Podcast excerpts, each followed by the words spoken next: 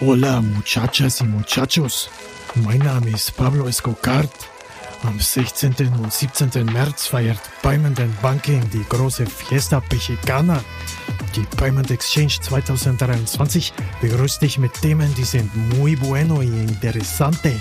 Zum Beispiel, wie kommt die Payment-Branche aus der Krise und die Chancen von künstlicher Intelligenz für Zahlungsdienstleister. Sichere jetzt ein Ticket auf www.paymentandbanking.com und klicke auf das gelbe Banner.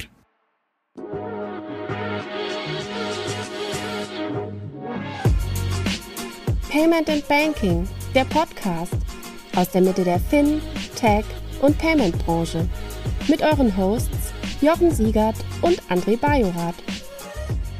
Hallo und herzlich willkommen zum Fintech Podcast von Payment and Banking. Wir haben wieder einen neuen Monat und der liebe André und ich äh, sind zusammen, um hier die News des letzten Monats, des Februar 23, zu besprechen. Hallo, lieber André. Hallo, Jochen.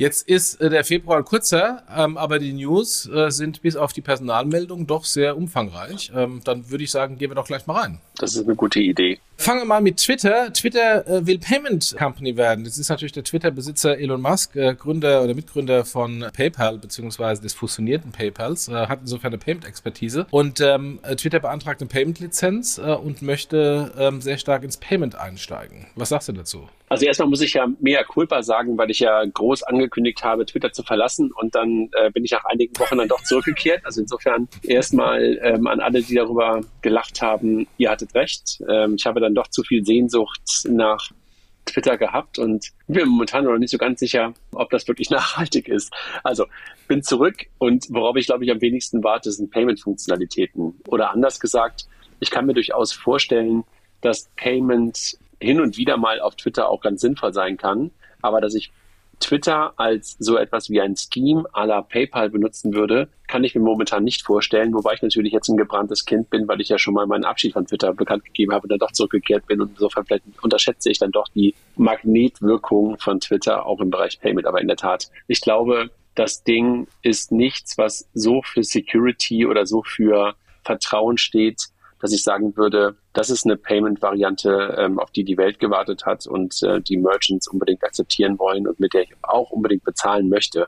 Ich glaube, es kann etwas sein in Edge-Cases, dass du in bestimmten Use Cases, boah, also viel Buzzwords, also in verschiedenen Anwendungsfällen ähm, dann auch vielleicht mit Twitter bezahlen willst, so ähnlich wie du dich vielleicht auch in der Vergangenheit häufiger mal mit Twitter eingeloggt hast. Aber so richtig fehlt mir die Fantasie dazu, dass Twitter eine relevante Payment-Firma wird. Ich befürchte sowieso, dass äh, der Inhaber von Twitter genauso sprunghaft ist in seinen Entscheidungen wie du äh, in deiner Entscheidung, Twitter den Rücken zu kehren, weil ähm, die gute Frau, äh, die das eigentlich aufbauen sollte, ist irgendwie gestern oder vorgestern äh, hat Twitter wohl verlassen und das Team ist extrem geschrumpft worden. Also wer weiß, vielleicht ist ja tatsächlich nur mit dem Payment eine ganz kurzfristige Idee gewesen, die dann nie das Leben äh, tatsächlich äh, erreicht. Das, Mal schauen. Ja, das Licht der Welt, Jochen, es ist das Licht der Welt. Das Licht der Welt. Welt, ja genau. Nie ans Leben kommt, so. ähm, Gehen wir weiter im nächsten, äh, nächsten Punkt. Wir hatten in den letzten Wochen und Monaten immer wieder über das Thema Schufa und, und Scoring gesprochen. Heute wieder. Und zwar aber von der Tochter der Schufa. Yapili äh, will doch FinAPI, die Tochter, die äh, PC2 Open Banking Tochter der Schufa, nicht übernehmen. Der Deal, der eigentlich einen hohen zweistelligen Millionenbetrag bringen sollte, ist abgeblasen. Äh, Schufa will sich nach einem anderen Interessenten umsehen. Lass mal ein bisschen spekulieren. Also ich weiß nichts. Deshalb kann ich nichts sagen, warum und wieso. Was ich mir vorstellen kann, so ein Deal eines regulierten Unternehmens steht ja immer unter der Zustimmungs, des Zustimmungsvorbehalts der Aufsichtsbehörden. Da, glaube ich, beide Unternehmen, sowohl Yapili als auch FinAPI, reguliert sind, stand wahrscheinlich das noch aus. Und was ich mir vorstellen kann, ist, dass dieser Deal zu einem Zeitpunkt eingefädelt wurde, wo dieses Thema noch viel, viel heißer war. Und wo auch das Thema Funding und wo auch das Thema Valuation noch an unterm anderen Stern stand, nämlich vor dem Ukraine-Krieg und vor einigen anderen Dingen, die in der Welt passiert sind. Und vielleicht hat da gerade jemand einfach ganz bewusst den Stecker gezogen und gesagt, warte mal, dieses Geld für Wachstumsunternehmen, was wir hier bei Yapili in der Vergangenheit eingenommen hatten oder einsammeln, nicht eingenommen, einsammeln haben können, sprudelt nicht mehr ganz so stark. Brauchen wir gerade wirklich dieses Ding aus Deutschland? Oder müssen wir möglicherweise gerade erstmal kleinere Brötchen backen weil wir vielleicht auch unsere Runrate verlängern müssen. Also ziehen wir vielleicht den Stecker, den wir noch ziehen konnten, weil da noch ein Zustimmungsvorbehalt da war. Und das ist gerade meine Interpretation, dass es vielleicht gar nicht daran lag, dass es keinen strategischen Fit mehr gibt oder dass es andere Gründe gibt, sondern dass man einfach diesen Zeitraum, der deshalb noch oder das Fenster, was deshalb noch offen war, weil es einen Zustimmungsvorbehalt wahrscheinlich gibt, noch gezogen hat und deshalb das ganze Ding ähm, abgeblasen hat. Meine Interpretation. Ich würde sagen, da ist sehr viel, da ist sehr viel dran, dass man da äh, mit einem schlanken Fuß versucht, äh, ein Commitment rauszugehen. Ist natürlich doof für die Schufa, aber so ist es halt manchmal bei solchen Deals. Mal gucken, oder ist die Frage, ob da überhaupt eine Breakup-Fee äh, vereinbart wurde. Ähm, vermutlich, wenn da Kriterien nicht geliefert wurden, äh, gibt es vielleicht nicht mal eine Breakup-Fee. Naja, und vielleicht gibt es dann irgendwie doch nochmal eine Chance daraus. Also, ich meine, wir haben ja immer darüber gejammert, dass das Thema Open Banking aus Deutschland auf die Art und Weise immer weiter abfließt. Und es gab ja dann nur noch ähm, im Grunde genommen FinDeep Connect, die noch da geblieben sind, ähm, in Deutschland ja. stehend und jetzt noch FinAPI. Vielleicht gibt es einfach jetzt nochmal eine Chance, ähm, das Ganze nochmal aus Deutschland heraus dann doch voranzutreiben, ähm, ohne dass es sofort von einem US-finanzierten UK-Unternehmen vorangetrieben wird. Ja, ja, absolut. Generell, aber das haben wir ja schon ein paar Mal gesagt, ist das ganze Thema PSD2 und Open Banking ja deutlich in den Erwartungen zurückgeblieben. Ja. Und ähm, deswegen ist wahrscheinlich auch aus dem ganzen Thema insgesamt so ein bisschen die Luft raus. Mal gucken, wie es jetzt mit der PSD 3 sein wird. Genau. Und vielleicht werden wir irgendwann auch mal noch ein bisschen mehr Wahrheit erfahren. Ähm, das war ja gerade wirklich nur wilde ja. Spekulation, gepaart ja. mit ein bisschen, ich sag mal, Wissen dessen, wie so ein Deal aussehen könnte. Gut, gehen wir weiter. Doc Financial ähm, mit unserem äh, Kollegen Ventin, der ehemalige CEO der Solaris Bank, ist ein Fintech aus München, fokussiert auf BAAS, ist das Business as a Service Banking, oder Banking as, as a Service? Weiß mir ja nie so genau, wie da, wie da gerade eben, wenn so das, das äh, Cloud, äh, das, das äh, Buzzword Bingo äh, spielt. Ist auf jeden Fall eine Cloud-basierte Plattform. Äh, startet jetzt ähm, äh, da eine, eine neue Plattform, die Unternehmen aus der Reise-, Versicherungs- und Mobilitätsbranche helfen, ähm, die Aufwände rund um die Verarbeitung von Transaktionen zu reduzieren. Du hast es schön Ziemlich vorgelesen, was ich, was ich daran einfach ja. wirklich nur super, super interessant finde. Ich glaube, wir haben ein echtes Gap im Bereich Banking as a Service, weil einfach ein paar Player A, momentan nicht mehr richtig wachsen dürfen und ein paar Player einfach nicht so performt haben oder nicht mehr sich darauf fokussieren, wie sie es in der Vergangenheit mal gemacht haben. Also du hattest mal eine Sutor Bank, die sowas mal gemacht hat. Du hast eine Solaris Bank mit großen Ambitionen, die aber momentan ein bisschen gebremst sind. Du hattest mal eine Wirecard Bank, wollte ich gerade sagen. Du hattest mal eine Wirecard Bank, du hattest mal eine, eine, eine, eine ähm, BIW Bank ähm, und du hattest noch ein paar andere. Und so ein bisschen ist da, glaube ich, eine Lücke entstanden. Und ich glaube, die schließt gerade Doc Financial ganz gut. Also du hast natürlich jetzt noch eine Raisin Bank, die das jetzt auch wiederum anbietet. Was ich allerdings hier total interessant finde, und du kennst meine Vorliebe für das Thema Vertikalisierung, finde ich halt hier wieder total konsequent.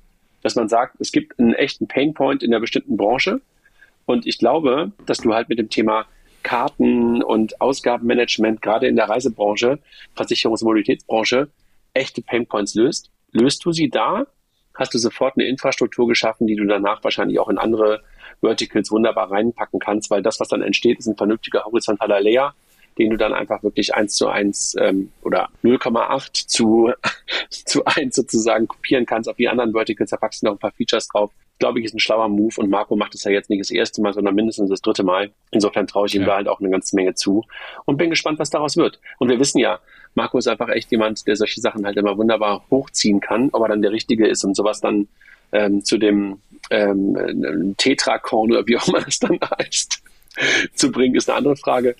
Aber auch der äh, wird ja immer erfahrener. Ist das, ist das aus deiner Sicht so irgendwie Banking as a Service 2.0, so von diesen großen allgemeinen Banking as a Service Anbietern wie der Solaris Bank oder die, die vorherigen Sutor und Co., die ja äh, relativ breites angesiedelt haben, jetzt hier auf eine wirkliche Spezialisierung im Banking as a Service, wie sie teilweise andere machen, wie Moss und Co., die gehen ja auch in diese, in die einzelnen Nischen oder mhm. Elinva im, im, ähm, im Wealth Management. Ich weiß nicht, ob es irgendwie 2.0 ist, sondern ich glaube, es ist einfach nur ein, vielleicht auch der Zeit angepasster Move, zu sagen, ich gehe nicht sofort auf die Weltherrschaft, sondern ich konzentriere mich auf bestimmte Bereiche, weil du damit mit Sicherheit auch mit geringeren Kosten erstmal loslaufen kannst und kannst, glaube ich, deutlich schneller Traktion zeigen. Und dass du halt nicht wild einfach versuchst, überall alles zu machen, sondern wirklich fokussiert in ein Vertical reingehst, das löst, Traktion zeigst und dann das nächste angehst. Klingt irgendwie nach nachhaltigerem Wachstum und das Setup, was die ja da haben, ist ja, das ist ja einmal der Gründer, glaube ich, von, äh, von diesem Payment Player da aus, aus, aus München und Marco.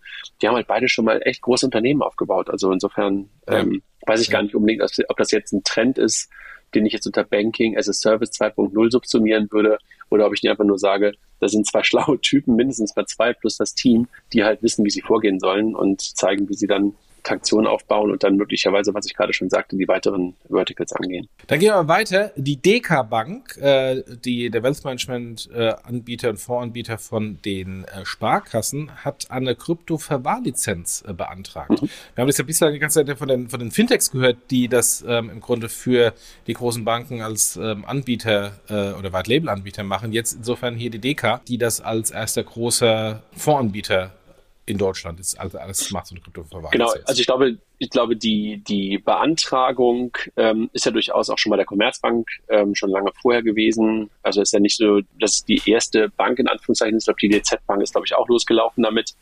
Aber in der Tat, ähm, die DK-Bank macht das jetzt auch und vielleicht kam das deshalb auch nochmal so hoch, weil es ja vorher schon klarere Ausgaben, äh, Ausgaben, Aussagen aus der, ich sag mal, Sparkassenpolitik gab die halt gesagt haben, das Thema Krypto legen wir halt komplett äh, zur Seite, wollen wir nicht anbieten, wollen wir nicht machen, wollen wir nicht reingehen.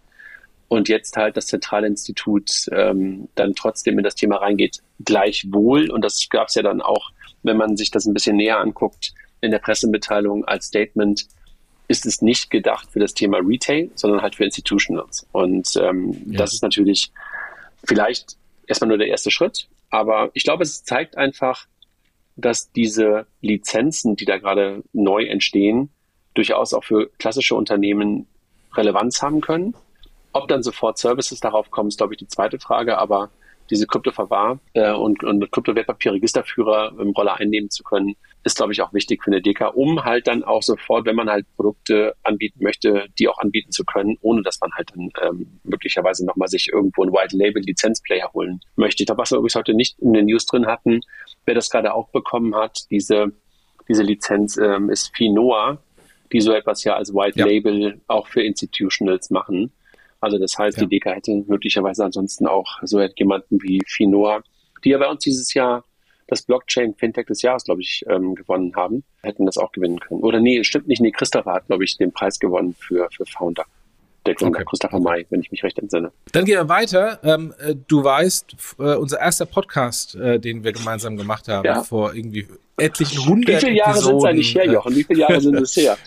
Keine Ahnung, 2015, 2014, ich weiß gar nicht mehr genau. 7, ich glaube 2015 war es. Mhm. den haben wir ja über PayDirect und die damaligen, obwohl wir den Namen noch gar nicht wussten oder so ein bisschen falsch interpretiert haben, Direct Pay oder so haben wir, glaube ich, damals auch spekuliert, gemacht, über die letztendlich die ersten Gerüchte, die äh, raufkamen. Mittlerweile wissen wir, ähm, äh, was alles aus PayDirect geworden ist. Es ist auch mit GiroPay verschmolzen. Und jetzt kommt die Information, dass die Hypovereinsbank, die ausgerechnet auch noch die erste Transaktion von PayDirect gemacht hat, zum Jahresende bei PayDirect aussteigt äh, und da sich der ING Bank anschließt. Ähm, also insofern die ersten, die es damals an das geglaubt haben, glauben jetzt nicht mehr daran. Und jetzt ist die Anzahl der Banken, die PayDirect Europay unterstützen, wird immer weniger. Die DKB hat es von Anfang an nicht äh, gemacht. Äh, lass mich, das mich ganz kurz einhaken. Lass mich ganz kurz einhaken, Jochen. Es gibt ja zwei verschiedene Rollen in diesem PayDirect Giropay-Umfeld. Wird die HVB das Verfahren nicht mehr anbieten oder ist sie nur nicht mehr Shareholder? Ja. Nee, sie wird das Verfahren wohl nicht mehr anbieten, genauso wie die ING und wie die DKB. Shareholder sind äh, die ja schon, oder die kleineren Privatbanken sind ja schon von gefühlt vor zwei Jahren oder so damals ausgestiegen als Shareholder. Okay. Naja, also bestimmt kein gutes Zeichen und was auch immer der Grund sein, sein mag, weil ansonsten kann man ja durchaus sagen, dass viele, viele Dinge, die wir, die wir auch immer wieder auch als sinnvoll erachtet haben und auch mehr oder weniger gefordert haben, die ja mittlerweile bei PayDirect passiert sind. Also diese Zusammenführung, die du gerade schon ansprachst mit GiroPay, das vielleicht ja jetzt auch unter einer Marke, unter einem, unter einem Brand, unter einem Scheme laufen zu lassen, sind ja alle Schritte in die richtige Richtung. Das Ganze halt auch mit der physischen Girocard mehr und mehr zusammenzuführen und die auch zu GiroPay werden zu lassen, hat, glaube ich, alles genau die richtigen Moves. Es ist wahrscheinlich die Frage, ob es den Kolleginnen und Kollegen einfach zu spät ist und sie einfach sagen, so weißt du was, das ist mir einfach zu viel Aufwand. Vielleicht ist einfach auch der Aufwand der Pflege der Systeme zu groß, weil du als Bank immer auch etwas zur Verfügung stellen musst. Ich bin mir nicht sicher, ähm, was, was wirklich die Beweggründe war. Vielleicht ist es auch italienisch getrieben. HVB ist ja nun mal Unicredit. Ähm, und ING ist nun mal halt ähm, ING Holland eigentlich. Vielleicht liegt es einfach auch daran, dass die in Anführungszeichen Shareholder in Mailand ähm, und in Amsterdam, wenn man das auf die ING noch erweitert, nicht so sehr auf nationale Schemes gucken, sondern vielleicht dann doch mehr auf die internationalen Card Schemes und vielleicht auch in Zukunft dann auf das, was vielleicht dann doch noch aus EPI wird, äh, wobei sie ja da, glaube ich, auch ein Stück weit zurückhaltend, jedenfalls ähm, in Mailand bisher gewesen sind. Ja, also ich bin, bin vollkommen bei dir. Also äh, es hat sich ja extrem viel, wir hatten ja auch mit Christoph von Hammel-Bonten Anfang letzten Jahres einen Podcast extrem viel zum Positiven getan. Äh, und das muss man auch wirklich honorieren. Also die, die, die Teams von PayDirect haben da wirklich Gutes geleistet.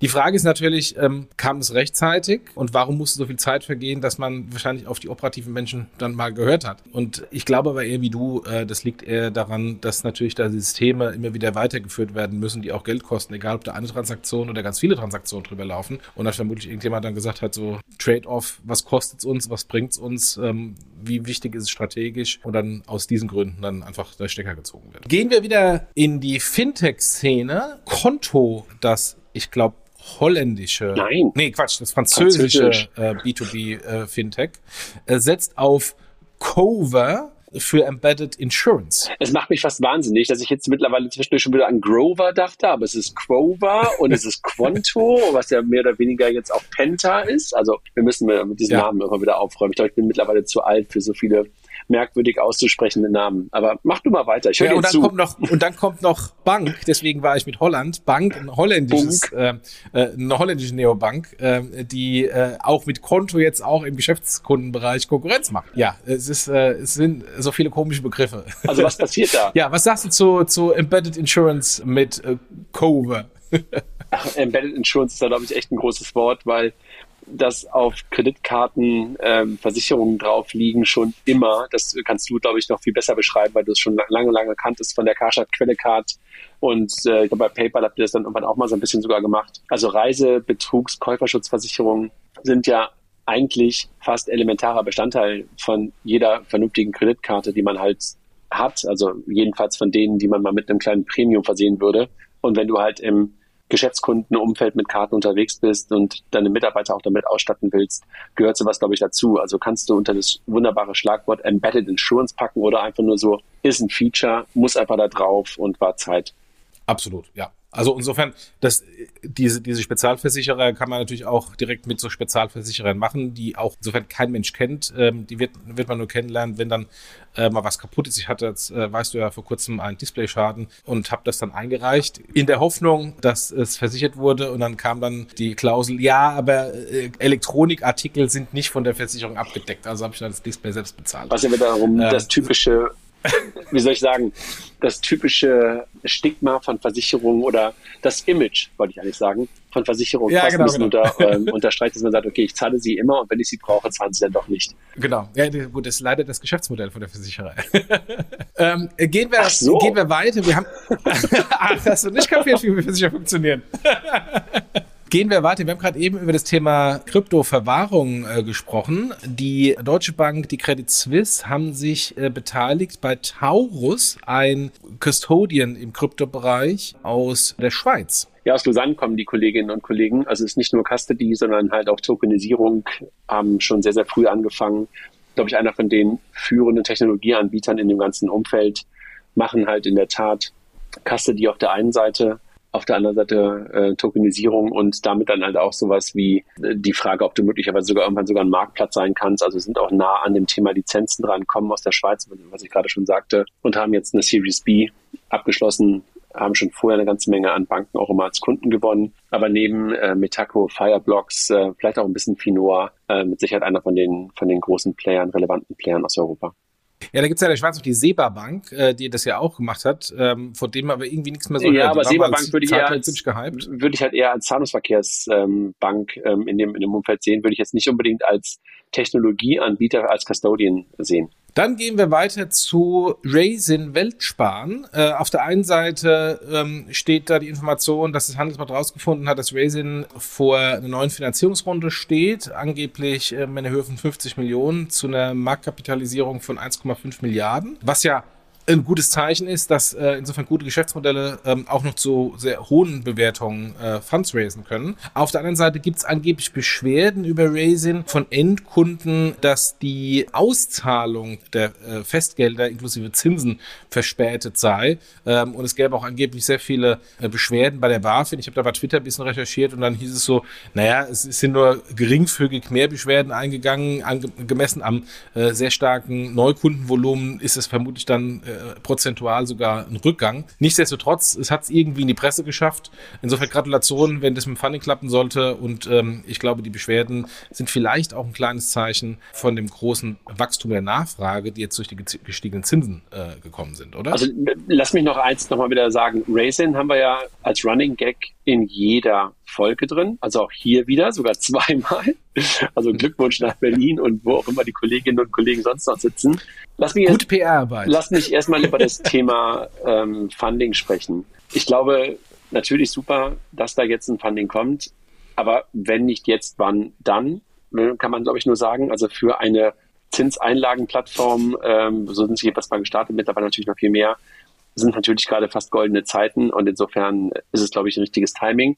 Gleichwohl muss ich sagen, die Bewertung von 1,5 Milliarden ist natürlich riesig, aber wenn ich mich daran erinnere, war Zinspilot vor einiger Zeit, die ja damals ähm, nach dem Merger jetzt auch zu, zu Weltsparen, zu Raisin gehören, auch schon mal ein Unicorn. Ich weiß nicht genau, ja. wo die Bewertung von Raisin schon mal stand, aber insofern finde ich es jetzt gar nicht so riesig, aber wir haben natürlich andere Zeiten. Und insofern ist, glaube ich, 50 Mio auf 1,5 Milliarden trotzdem, glaube ich, echt sehr, sehr beachtlich. Ich frage mich die ganze Zeit, sind die eigentlich noch nicht profitabel? Scheinbar nicht. Das war eher eine Frage, die sich mir halt stellte bei Raisin, weil ich eigentlich davon ausgegangen bin, dass da möglicherweise auch sogar die Profitabilität ähm, schon vor der Tür steht. Aber möglicherweise ähm, geht man ja auch bewusst nochmal diesen Weg, um noch ein Stück Wachstum zu machen. Spannend wird dann, glaube ich, zu sehen, ob es Bestandsinvestoren sind oder ob man auch nochmal neue Investoren mit ähm, in die Runde reinholt.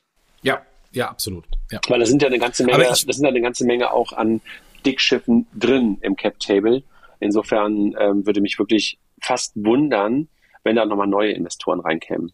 Ja gut, es gibt ja immer auch äh, gerade für später Runden dann ähm, Investoren mit mit anderen Budgets und anderen. Ja, ja aber bei 50 Millionen würde ich sagen, das sollten eigentlich fast die Investoren, die heute drin da, sind, eigentlich gestemmt bekommen. Das meinte ich eigentlich damit. Da hast du wieder recht. Ja, ne, also weil das ist ja noch keine PE-Runde bei 50 Millionen oder halt irgendwie so richtig ja. gross, gross, gross Investoren. Aber guck mal, du hast PayPal mit da drin. Ähm, du hast glaube ich Peter Thiel, wenn ich mich recht entsinne, mit da drin ähm, über das Zinspilot-Ding. Ja. Ich weiß gar nicht, ähm, ob nicht auch Boulderton oder Index war, glaube ich, auch mit drin, wenn ich mich recht entsinne. Also da sind schon irgendwie echt große dabei, die ich auch schon wirklich als Growth-Investoren auch bezeichnen würde. Ja, und äh, generell, wir haben ja, wir haben ja beim, beim Rückblick, äh, beim Jahresrückblick darüber gesprochen, wo sind denn die Fintechs, die jetzt von der neuen Situation, also von der Kriegssituation, Cash-Liquiditätslückensituation und äh, andere Zinssituationen äh, profitieren. Und Raisin würde ich definitiv dazu zählen. Das Geschäftsmodell hat vermutlich, und das sieht wir auch bei Trade Republic mit ihrer 2% äh, Zinsaktion, hat äh, definitiv Rückenwind im Moment durch die gestiegenen Zinsen. Absolut. Dann, wir kennen ja die Rüffel der BaFin äh, gegenüber Fintechs, die ja in den letzten Monaten immer verstärkt wurden, wo dann auch Neukunden, Blockaden, äh, Blockaden nicht, Blockaden wurden. ist ein hartes Wort. Also ich würde sagen Reduzierung oder Beschränkung. Neukundenbegrenzung. Beschränkung. Begrenzung, genau. und natürlich auch Strafen ähm, äh, verhängt wurden. Jetzt hat es gleich zwei eher größere etablierte Player ähm, erwischt, und zwar äh, Check24 mit Check24 Bank und FlatEx, die beide eine Sonderprüfung hatten ähm, und äh, Strafe zahlen mussten und äh, die, die, die, übliche Klausel haben, äh, eine ordnungsgemäße Geschäftsorganisation muss sichergestellt werden. Und zusätzliche Eigenmittel, äh, Eigenmittelanforderungen, also sind zwei verschiedene Sachen, glaube ich, die bei C24 ja. dazu gekommen ja. sind. Ne? Hey, wie wir es beim letzten Mal schon bei der Solaris Bank besprochen haben, ich glaube, da bewegen sich gerade wieder zwei aufeinander zu. Die, die Daumenschrauben, wenn man das so nennen mag, werden, glaube ich, auch ein bisschen angedreht. Und das führt halt dazu, dass du halt, wenn du in so einem Aufbau von so einem Institut bist, auf jeden Fall bei Check kann man das, glaube ich, auf jeden Fall so sagen, wahrscheinlich gerade einfach noch ein paar Lernkurven hast. FlatEx das mag ich nicht sagen. Also das kann ich nicht einordnen, weil die gibt es schon lange, aber die sind natürlich auch schon ja, lange unterwegs und müssten wahrscheinlich eigentlich wissen, was sie tun sollen, aber auch andere große Institute bekommen ja hin und wieder einfach auch mal einen Rüffel und da kann man dann sogar 100 Jahre alt sein und trotzdem kann äh, die BaFin vorbeikommen und Sonderbeauftragten reinschicken. Dann lass uns mal über eines der äh, ausgefallenen Startups äh, vom letzten Jahr sprechen, über Nuri oder früher Bitwalla. Die kommen irgendwie zurück. Der Hofgründer von äh, Bitwalla, Jan Goslik, Key, glaube ich, so spricht man aus, der COO von Bitwalla und Nuri, der versucht Neustart unter dem Namen Bitwalla und hat wohl auch ein paar, paar Assets gekauft, also zumindest die Marke äh, Bitwalla aus der, aus der Insolvenzmasse und versucht jetzt ein neues Unternehmen äh, rauszubringen unter dem Namen Bitwalla und wollen da irgendwie Bitcoin Ethereum-Lösungen für Kunden im Self-Custody äh, ermöglichen. Ich glaube ehrlich gesagt, das Thema eines guten Wallets, was du halt als Self-Custody Custody machst, ich glaube, da gibt es einen Markt für. Ähm, der ist, Jan, glaube ich, einer von denjenigen, der sich mit dem Thema Krypto in Deutschland wahrscheinlich oder einer von denjenigen, der sich mit am besten damit auskennt. Das waren ja irgendwie zwei ursprüngliche Gründer. Und dass die irgendwann diese Entwicklung in Richtung Nuri und dann bei Nuri vielleicht dann auch nicht immer nur mit großer Freude gesehen haben, weil sie, glaube ich, eher aus der reinen Kryptowelt kamen. Ja. Kann ich mir sogar vorstellen. Ja. Und dass sie auch das Gefühl haben, die Reise ist noch nicht zu Ende, finde ich eigentlich ein gutes Zeichen, weil einfach jemand sagt, ey, ich glaube weiter an das Thema Krypto, ich möchte dann eine Lösung bauen und das, was wir dann vielleicht mal versucht haben, bei, bei, bei, bei Nuri dann so eine Art Krypto-Neobank zu bauen, war vielleicht ein bisschen zu ambitioniert. Vielleicht haben wir auch ein scheiß Timing gehabt. Vielleicht haben wir einfach auch ein paar doofe Entscheidungen getroffen, die wir in der Vergangenheit, äh, in der Zukunft jetzt vermeiden wollen. Also insofern finde ich das gut. Und ich glaube, es ist gar nicht so dumm, auch wenn man in unserer Blase vielleicht das Gefühl hat, dass Bitwalla jetzt verbrannt sein könnte als Marke, trotzdem diese Marke wieder zu benutzen, weil sie ist ja gut. Also da steckt das Wort Bitcoin ein Stück weit drin, da steckt das Wort Wallet mit drin und irgendwie da hinten noch so ein A dran ist ja mal freundlich. Also insofern kann ich das echt verstehen. Ich drücke Ihnen die Daumen. Also ich finde es super, wenn die, auch wenn sie umgefallen sind, wieder aufstehen und das ganze Thema nochmal machen und einfach die die Lernkurve, die sie mit Sicherheit hatten, auch in diesem Neobank, ja, Idee, ähm, äh, Konstrukt, was sie da mit, mit Nuri haben bauen wollen, ist doch gut. Wenn sie dann vielleicht nochmal back to the roots gehen und sagen, okay, jetzt baue ich wieder das, was ich eigentlich mal ursprünglich im Kopf hatte, was unter Bitwalla an unterwegs war. Ich bin vollkommen bei dir. Also äh, die Marke Bitwalla ist, glaube ich, nicht verbrannt. Die Marke Nuri auf jeden Fall. Vor allem die Marke Bitwalla ist ja bei den ursprünglichen Krypto- Nerds und Krypto-Maxis sehr positiv äh, besetzt gewesen, äh, bis zuletzt. Von daher, wenn das ja auch dann die Zielgruppe ist, dann passt das äh, durchaus. Ähm, die Frage ist natürlich, ähm, ob sie aus den, aus den operativen Hiccups, äh, die man so in, in, den letzten Monaten leider erleben musste oder Monaten leider erleben musste, äh, gelernt haben. Äh, Gerade heute ist mir ein Kontoauszug von Nuri in, ins Postfach reingekommen für den Februar 23. Das, obwohl Nuri im Dezember eingestellt wurde und ich mein Nuri-Konto im November letzten Jahres gekündigt hatte. Trotzdem kriege ich jetzt einen Kontoauszug für den Februar 23. Für Januar habe ich keinen Kontoauszug bekommen. Da merkt man, da hakt es dann doch noch operativ. Immer wieder, so wie es letztes Jahr auch an etlichen Stellen operativ gehakt hat. Und ähm, es ist zu hoffen, dass dann unter den neuen Markennamen Bitwalla vielleicht ein bisschen vielleicht, besser vielleicht, vielleicht war das ja jetzt auch ja der Steuerbescheid fürs Jahr 22 und du bist da froh, dass du ihn bekommen. Nee, ah, nein, weil ähm, das habe ich mir ja schon alles runtergeladen, bevor ich das Konto geschlossen habe. Das war der Kontoauszug Februar 23. Mit null, ja? Kontoauszug. Ja, äh, vermutlich. Ja, hast du nicht reingeguckt? Nein, weil ich muss mich einloggen. Okay. Nur einloggen geht nicht okay. mehr, weil das Konto ja gesperrt okay. ist. Also, ich, würde ich würde nicht so viel direkt in die Ecke werfen, weil ich glaube, wenn du gerade wieder aufräumst, dann passieren einfach noch ein paar Fehler und das wird eher ein Neustart sein. Und ähm, da ja, muss man Vertrauen wieder aufbauen. Ich verstehe, ich verstehe total, dass sich das doof anfühlt, dass es irgendwie auch einfach kein Vertrauen schürt, wenn du plötzlich als ähm, Kunde, der eigentlich gar nicht mehr da ist, E-Mails bekommst mit dem Kontoauszug, den du gar nicht mehr, wo nichts mehr drauf ist und sowas. Das ist alles Kacke, aber ich kann mir bildhaft vorstellen, was da eigentlich gerade los ist und da musst du einfach gerade, glaube ich, aufräumen. Ich glaube, das hat mit Bitwalla oder mit dem neuen Bitwalla gar nichts zu tun. Das sind irgendwelche alten Systeme von Nuri, die da wohl irgendwie parallel weiterlaufen. Wahrscheinlich. Äh, ich glaube, mit Bitwalla hat es 0,0 zu tun. Also insofern gar nicht da irgendwie ähm, schlechtes Licht auf dem neuen Bitwalle. Ich drücke nur die Daumen, dass sie es operativ besser bekommen als äh, zumindest das abgewickelte Nuri. Das stimmt. VFox hat auch Gelder eingesammelt. Das InsurTech hat ein Second Closing gemacht, weitere 55 Millionen eingesammelt äh, zu einer Unternehmensbewertung von 4,5 Milliarden. Wir sind im Grunde bei der gleichen Situation wie oben bei äh, Weltsparen oder Raisin. 50 Millionen, 55 Millionen ist auf der einen Seite eine interessante Summe, aber dann doch bei der bei der Größe überschaubar. Nichtsdestotrotz ähm, haben sie ähm, mehr oder weniger ihre äh, Bewertung gehalten. Also da ist nicht äh, irgendwie eine Downroute passiert. Insofern, wenn das stimmt, großer Erfolg. Ach, ich verweise mal bei WeFox auf den Doppelgänger-Podcast, wo Philipp und Philipp, ich glaube in der vorletzten Folge oder drei Folgen her, relativ ausführlich schon mal über das Thema WeFox gesprochen haben und im letzten Sommer auch schon mal. Für mich ist das anders als Raisin im Buch mit sieben Siegeln, was da eigentlich passiert. Da wird ja. ganz, ganz viel, glaube ich, immer gefeiert und mit Sicherheit machen die auch irgendwas. Gleichzeitig wird es halt immer als Tech-Company dargestellt und ich bin mir nicht sicher, wie viel Tech da wirklich ist, wie viel Tech da wirklich gebaut wurde, wie viel Tech da wirklich den Leuten selber gehört oder ob das nicht eigentlich im Grunde genommen eine Verwaltung oder ein großer Maklerpool ist der als Tech-Company dargestellt wird.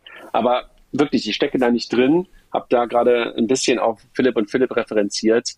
Aber für mich ist das, also wie gesagt, bei Raisin verstehe ich viel. Bei Raisin habe ich auch ein bisschen mehr Insights, was da auch an Technologie gebaut wird, dass sie eine eigene Bank dann auch dazu genommen haben mit einem eigenen Kernbanksystem, dass da von ersten Moment an, ich kann mich noch gut an mein erstes Meeting mit Tamasch und dem Team erinnern, Technologie selber gebaut worden ist. Da bin ich mir bei ViewFox ehrlich gesagt nicht so ganz sicher. Und äh, die Storys sehen super aus, die hören sich immer super an. Dass sie jetzt auf dem Trikot des Überraschungsteams der Bundesliga sind, ist natürlich irgendwie auch ein geiler Move. Ähm, wahrscheinlich kennen jetzt mittlerweile viele, viele Menschen, die halt auf Fußball gucken, WeFox. Ich bin noch nie, aber ich bin ja, weißt du ja, auch echt so ein Insurtech-Muffel damit in Berührung gekommen. Und das macht mir immer so ein bisschen nicht Sorgen, aber da stellt, da stellt sich mir manchmal die Frage so, okay, hast du schon mal von WeFox irgendwie was bekommen? Hast du schon mal mit denen interagiert? Nee, aber das ist ja bei mir ohnehin ein, ein, eine grundlegende Herausforderung bei diesen ganzen Insurance- ähm, oder Insurtech-Themen. Ich habe einfach meine ganzen Versicherungsthemen äh, damals gemanagt, als ich angefangen hatte zu arbeiten. Ähm, und ähm, die laufen da jetzt konstant weiter. Und, und vielleicht, äh, liegt ja sogar dein, vielleicht liegt ja sogar deine Versicherung bei denen in so einem Pool drin und du weißt es noch nicht mal. Das mag sein, das mag sein. Aber ich habe da, ich habe da irgendwie, äh, das ist so ein, so ein fernes Ding, ähm, keinerlei Veränderungswillen irgendwie an meinen Versicherungen rumzuoptimieren. Vielleicht lasse ich auch ein bisschen Geld links liegen ähm, und oder ähm, Einsparungen links liegen, aber deswegen, äh, ich beschäftige mich mit dem Thema nicht. Das ist vielleicht bei Menschen, die jetzt gerade den Beruf beginnen, äh, eine an, ganz andere Situation, die natürlich auch über das Internet ähm, ganz anders äh, die Kreditvermittlung machen, als, ähm, als ich damals mit noch einem ganz klassischen Versicherungsmakler. Ja. Nicht Kreditvermittlung, Versicherungsvermittlung machen. Let's take the next news. Pliant, ähm, das Kreditkarten-Fintech Pliant, hat äh, 28 Millionen Dollar bekommen. Die Runde führt an SBI Investment, die bereits bei Solaris Bank und Tide ähm, die, das Investment geleitet hat. Auch da, also Gratulation ans Team. Ich finde, und wir haben wieder Funding-Runden. Ich finde echt, Jochen, da, das ist nochmal eine andere Liga als das, was wir bei Raisin gerade ähm, gesprochen haben, weil das ist eine Series A. Und Pliant ja. hat noch lange, lange, lange nicht so viel Traktion zeigen können, weil sie einfach auch lange ja. nicht so lange da sind, wie zum Beispiel eine Raisin oder vielleicht auch die WeFox. Das stelle ich mal so ein bisschen in den Konjunktiv. Das finde ich wirklich beeindruckend. Und auch da kann man noch mal ganz kurz auf Philipp und Philipp verweisen. Die haben darüber auch, ich glaube, auch vor ein paar, ein paar Wochen gesprochen. Nee, stimmt gar nicht. Das war ähm, im ähm, Deutsche Startups Podcast. Da haben die wohl wirklich auch ge ge gepokert und haben wirklich dann das hart durchgezogen. Also das jetzt wirklich in der jetzigen Zeit ähm, auf 28 Millionen hoch zu, hoch zu pushen, total Chapeau. Also Malte war ja auch schon mal, ich glaube, bei Christina im Podcast und kommt ja auch aus einem sehr erfolgreichen Fintech von Aux Money, da war er ja lange Zeit äh, im Produkt beschäftigt, macht, glaube ich, da einfach einen, einen grandiosen Job mit seinen Kolleginnen und Kollegen. Und die sind ja nicht alleine. Ist ja nicht so, als wenn es irgendwie nicht schon eine Moss gegeben hätte, als wenn ja. es nicht jetzt äh, noch ein paar andere Unternehmungen gäbe, die sich mit dem Thema Kreditkarten für Unternehmen beschäftigen. Also Chapeau. Also gut, super gut. Ja, und äh, generell, ich habe die Tage ähm, irgendwo, ich weiß nicht mehr wo, einen Artikel gelesen, äh, dass Balderton aus London, die ja auch ganz früh im Fintech schon investiert hatten. Also ich weiß, der, der Partner, der war, der Rob Moffat, glaube ich, hieß der, oder heißt der, der war irgendwie 2014 schon auf den ersten Fintech-Veranstaltungen, wo ich war und, äh, und hat da ähm, äh, Targets gesucht. Rob, Rob ähm, der ne? hat jetzt ja, genau. Ja. Äh, der hat jetzt äh, ein Interview gegeben, dass äh, sie explizit auch in Deutschland B2B-Startups äh, suchen. Und da passt natürlich Pliant äh, genau rein in diese B2B-Payment-Thematik. Ähm, äh, Aber das A und O ist natürlich, ich brauche ein gutes Modell und soll ein, sollte einigermaßen Traktion auf dem Modell haben. Total.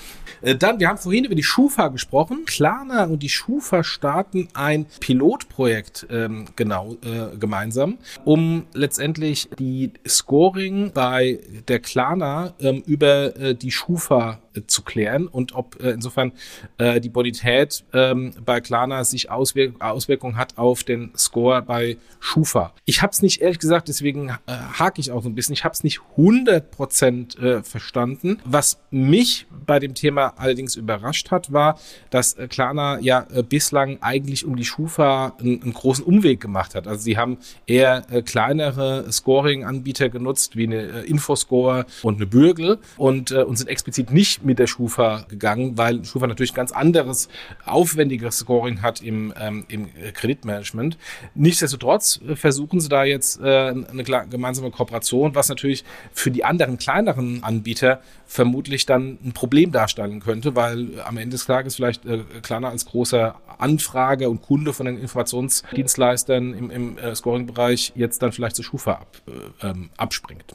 Kann es sein, dass es so ist, dass jetzt hier Schufa und Klarna einfach mehr Daten als normalerweise einfach nur einen Bonitätscheck austauschen, um ganz bewusst den Kunden zu sagen, ey, don't do that.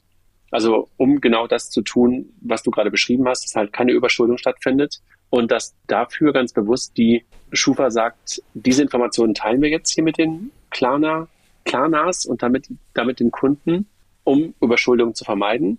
Aber diese Informationen geben wir auch ganz bewusst nicht in unsere Systeme im Sinne von, dass es sich auf den, äh, auf den, auf den, auf den Score auswirkt. Also einfach, um das mal zu zeigen, welche Datenmenge, welche Dateninformationen die Schufa hat, um das mal an, äh, also nee, ich stammel rum und äh, kann es mir auch nicht so richtig erklären, weil das letzte unten verstehe ich nämlich nicht. Beim regulären Ratenkauf im Rahmen des Hard Credit Checks, was auch immer das ist, würde es dann trotzdem Auswirkungen auf den Score geben. Also ich, ich verstehe es nicht. Hab's nicht verstanden. Ich bin bei dir.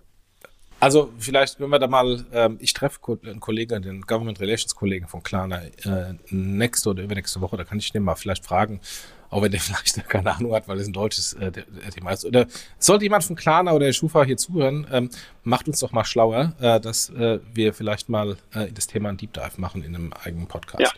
So, wir haben sehr viel über Fundings gesprochen und äh, es gab aber auch eine Insolvenz, die sehr überrascht hat, dich und, und, und mich auch, nämlich die Insolvenz von Frogster, ein Risikomanagementanbieter im, im PEM-Bereich für PSPs. Die hatten äh, sehr, sehr viel Funding, ich glaube 20 Millionen, die haben die top deutschen ähm, VCs drin gehabt und da ist jetzt der Stecker gezogen worden und die haben Insolvenz beantragen müssen. Die Zahlen, die ich mir angeschaut habe, waren jetzt relativ hohe Cash Burn, also insofern ähm, das mag mag eine Indikation sein, dass vielleicht die VCs äh, ein bisschen die Geduld verloren haben. Aber mich hat dadurch, dass sie wirklich die Creme de la Creme äh, drin hatten, das tatsächlich sehr überrascht, äh, dass man, nachdem man den Laden so stark gefandet hat, jetzt ähm, dann äh, die Reißleine zieht. War nicht sogar Ingenico auch drin als strategischer Investor? Das weiß ich gar nicht. Also ich weiß von, von Early Bird. Commerzventure. Commerzventure, Maschmeyer war glaube ich auch drin. Kann sein. Also war Creme de la Creme der deutschen VCs. Also, also ehrlich gesagt ähm, hätte mich das früher also früher im Stadium der Firma, nicht so richtig überrascht, weil ich mich an eine Situation erinnern kann. Da hatte Frogster gerade ein großes Funding eingesammelt, stand auf der Money 2020 in Amsterdam und der Stand bestand eigentlich aus einem großen Rahmen, wo dann nur Champagnerflaschen drumherum standen. Also, an diesen Stand kann ich mich auch noch sehr lebhaft erinnern. Genau. Und wenn man Max Ken, äh, kennt, dann ist das irgendwie auch authentisch. Ähm, Grüße. Aber danach und, und es war ja immer klar, dass es zwei verschiedene Seiten auch ein Stück weit gibt. Also auf der einen Seite so diese, diese Sales-Maschine Max, wo das einfach auch wahrscheinlich dazugehört, so etwas zu tun und gleichzeitig halt so eine unglaublich gute Technologie. So hat man immer wieder gehört. Ne? Also ich habe da niemals tief reingeguckt, aber immer wieder hat man gehört, dass da wirklich ein geiles Tech-Team ähm, zusammengekommen ist, die halt eine super Lösung gebaut haben. Insofern das überrascht dann, ne? Also dass das dann wirklich vom Produkt auf Dauer nicht so überzeugend war, wie man das vielleicht gehofft hat. Ich weiß auch nicht, woran es lag. Also überraschend kam es für mich auch. Aber ich habe sie ehrlich gesagt auf der anderen Seite auch lange nicht mehr irgendwie gehört, was aber bei so Fraud-Sachen ja jetzt auch nicht unbedingt unnormal ist, weil sie dann ja irgendwann in der Regel so ein bisschen im Hintergrund verschwinden. Und wenn es keine Fundings gibt, kriegst du davon auch nichts mehr mit. Und äh, insofern war das plötzlich in der Tat überraschend. Ja, was mich bei diesen ganzen Fraud-Tools äh, grundsätzlich immer ich, oder ich mich frage, ist, wie unterscheiden die sich denn und wie kann ich denn da überhaupt einen A-B-Test machen, ob jetzt Tool A, B oder C äh, besser ist und äh, eine bessere Treffsicherheit hat. Äh, das ist natürlich dann auch immer viel bisschen mit Glauben verbunden. Ähm, und ähm, aber gut, ähm, wer weiß, wie, wie es jetzt ähm, äh, nach der Insolvenz weitergeht, ob, ob es einfach äh, gesund geschrumpft wird und weitergeführt wird, ob jemand sich die Technologie schnappt und dann ähm, es irgendwo anders unterkommt, äh, mal gespannt. Aber ja, äh, es ist nicht nur es ist nicht nur wieder äh, zurück zum Funding, sondern ähm, das Geld sitzt weiterhin knapp, wie man jetzt an, auch an so einem großen, so einer großen Insolvenz sieht. Ja, absolut. Dann Personalien, die sind in diesem Monat, auch wenn der Monat sehr kurz war, extrem kurz. Wir haben eigentlich nur eine Personalie und zwar der äh, CEO von PayPal, äh, Dan Schulman, zieht sich zum Ende des Jahres 23 zurück, bleibt bei PayPal, also wird dann äh, im, im, das ist ja ein bisschen schwierig zu bezeichnen, äh, nach unserer Definition der Aufsichtsrat, aber nach äh, amerikanischer Definition dann immer noch so halb der Vorstand mit Chairman äh, des, des operativen Aufsichtsrats, wenn wir vielleicht mal so sprechen. Und es kommt aber ein neuer CEO rein, äh, der wohl gesucht wird. Ich bin mal gespannt, wie es jetzt weitergeht. Die Frage ist natürlich, was für ein Profil man jetzt für, für PayPal reinholt. Man hat ja mit Schulman und, ähm, und Scott Thompson, äh, zweimal, also Vorvorgänger von Schulman, etablierte Payment-Kartenmanager gehabt, die man auch sagen kann, so ein bisschen, wenn man böse wäre, den Trend auch bei ihren jeweiligen Arbeitgebern, also Amex und Visa, verschlafen haben und das PayPal haben groß werden lassen und, ähm, und gute Manager sind. Also es ist ja gar nicht, dass sie, dass sie äh, schlecht waren. Die haben, die haben den Laden jeweils relativ groß gemacht. Oder kommt da jemand, der eher unternehmerisch ist, wie äh, der direkte Vorgänger von, von äh, äh Schulman, nämlich äh, David Marcus, der dann gegangen ist und zu Facebook äh, gegangen ist und bei Facebook Libra äh, aufgebaut hat. Ähm, und äh, bei PayPal einen großen, einen großen Schub hinsichtlich Mobile generiert hat, was vermutlich unter dem normalen klassischen Manager so nicht gekommen wäre. Insofern bin ich sehr, sehr gespannt, welches Profil jetzt dieser neue CEO von PayPal äh, mitbringt, ob es wieder ein genereller Payments Manager ist oder jemand, der mit neuen unternehmerischen Geschick und Ideen ähm, auch das Produkt vielleicht mehr auf eine neue Ebene hebt. Wenn man die Wellenbewegung weitertreiben würde, die du gerade angedeutet hast, wäre ja jetzt wieder jemand ähm, an der müsste jemand ans Ruder kommen, der genau das tut, ne? der das Produkt im Blick hat, der die Innovationen ja. im Blick hat und der PayPal auch eine nicht finanziell, aber produktinnovationsmäßig wieder auf ein neues Level hebt, weil ehrlich gesagt, auf der Produktseite ist lange nichts geschehen. Lange nichts. Also letztendlich, äh, das PayPal von heute sieht ein bisschen schöner aus, aber ist immer noch das PayPal, wo von ich noch gestern. war und ich bin 2000 und ich bin 2012 rausgegangen. Agree. Ja, also ähm, sehr, sehr, sehr gespannt. Und, und, und, ähm, auch viele, viele auch und, und auch viele Dinge, die man halt auch erwartet hätte, ne? dass PayPal halt auch in Richtung mehr und mehr Bank möglicherweise geht, mehr und mehr auch vielleicht das Thema, guck mal, die haben ein Raisin-Investment gemacht, dass man auch gesagt hat, ey, möglicherweise kannst du jetzt demnächst sofort dein dein PayPal-Guthaben ähm, in, in, in, in Tagesgelder oder sowas anlegen. Ist ja alles nicht gekommen. Ne? Also das Ganze ist natürlich weiter super relevant. Also wie oft ich mit PayPal zahle, könnte ich mal nachgucken. Das ist immer noch sehr, sehr hoch. Aber immer dann, das bist du ja schon lange, lange der große Verfechter, immer dann, wenn ich zum Beispiel Apple Pay benutzen kann, dann ist PayPal halt nicht mehr erste Wahl. Und mehr mit PayPal, als ich in der Vergangenheit gemacht habe, mache ich halt heute weiterhin nicht. Also Peer-to-Peer, -Peer, da ist es weiterhin relevant, daran verdienen sie aber nichts. Das ist nur für Engagement. Aber das eigentliche PayPal-Produkt, äh, was du gerade schon gesagt hast, hat sich für mich auch seit eigentlich schon seit wahrscheinlich zehn Jahren nicht weiterentwickelt. Ja, und gleichzeitig haben sie es äh, zugelassen, dass ähm, in äh, Bereichen, die sehr nah sind, die eigentlich PayPal ownen müsste, Wettbewerb an ihnen vorbeigezogen ist. Also das ganze Thema MPOS haben sie iSettle gekauft, von denen hört und sieht man nichts mehr, das ist alles Summer. Das ganze Thema PSP, da haben sie Braintree gekauft, das hat Adyen gemacht, selbst bei, bei Molly. eBay ist Adyen reingegangen. Molly oder Molly, genau. Genau. Ja? Ähm, und äh, oder Stripe, auch das war eigentlich ein, äh, ein Thema, was was eigentlich bei PayPal hätte sein müssen, ist auch an denen vorbeigezogen. Und hier Block oder früher Square in den USA ist auch an ihnen vorbeigegangen. Und selbst selbst die amerikanischen Banken das ist, glaube ich, das Schlimmste. Selbst die amerikanischen Banken sind mit ihrem P2P-Payment Cell an Venmo vorbeigezogen. Und das ist, glaube ich, die größte Schmach, die PayPal sich erlauben konnte. Ähm, also insofern, ähm, auf der Produktseite ähm, äh, gibt es einige Hausaufgaben zu machen, um es mal freundlich auszudrücken. ja, That's it. Ja, das war, das war der Februar, 28 Tage. Ähm, wir sind ähm, 50 Minuten durch, also man merkt, äh, das waren zwei Tage weniger.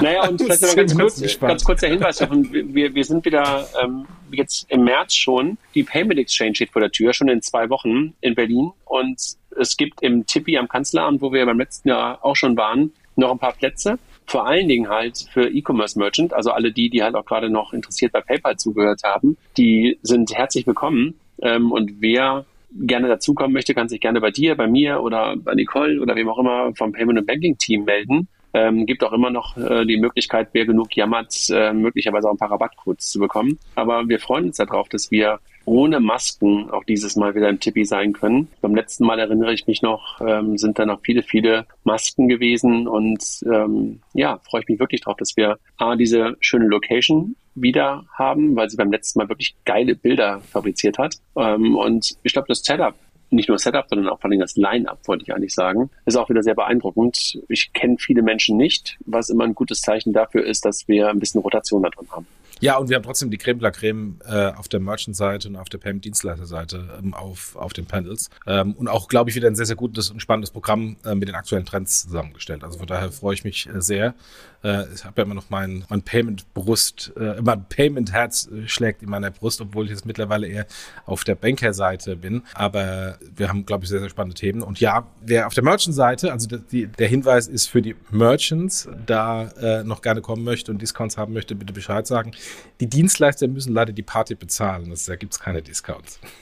Gut, that's it. Dann treffen wir uns dann auf der auf der PAX. Ähm, und äh, auch ihr, die ihr zuhört, hoffentlich äh, sehen wir uns dann auf der PAX persönlich. Und ansonsten hören wir uns dann wieder spätestens in äh, vier Wochen, wir beide, bei den nächsten News des März. Vielen Dank, Jochen. Schönen Abend. Ebenso. Tschüss. Tschüss.